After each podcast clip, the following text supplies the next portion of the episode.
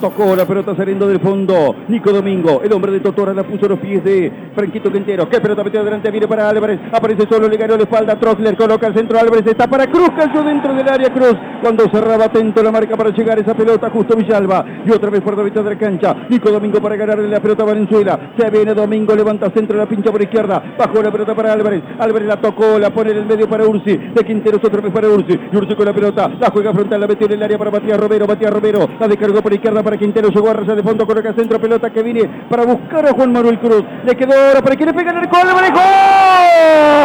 ¡Gol!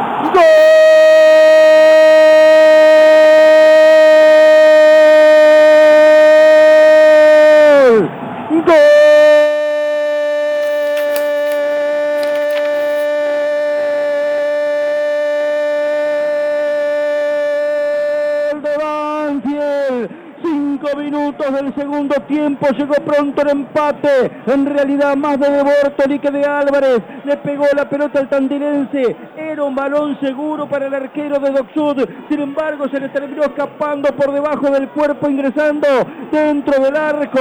Cinco minutos de la segunda etapa, cuando Banfield más trabajaba triangulando, generando espacio, buscando el ataque. Ahí llegó el disparo de Álvarez con fe, con confianza. El ayuda incondicional decisiva de Leandro de Bortonis que se lo hizo solo al gol. Cinco minutos, Banfield empata el partido. Ahora está uno a uno con Doc Sud.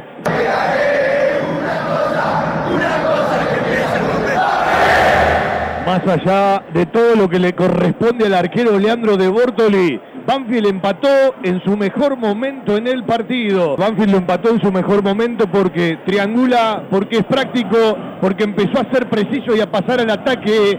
Franquito Quintero porque movió la pelota, porque Cruz participa más y Álvarez propone afuera. El resto todo del arquero. Cuando Banfield estaba ya acomodándose para ir a buscar, casi le convierte en el segundo Cariaga lo pasó en velocidad al Beto, después se quedó sin ángulo, aunque remató mal. Uno a uno y Banfield está mejor en el segundo tiempo, olvidándonos de lo que pasó recién en el Asia de Bolonia. Gol número 11 de Juan Álvarez, el tandilense en 125 partidos con la camiseta de Banfield, primero en Copa Argentina. Veríamos mayor cantidad de gente en pase corto cuando Banfield está de tres cuartos en adelante.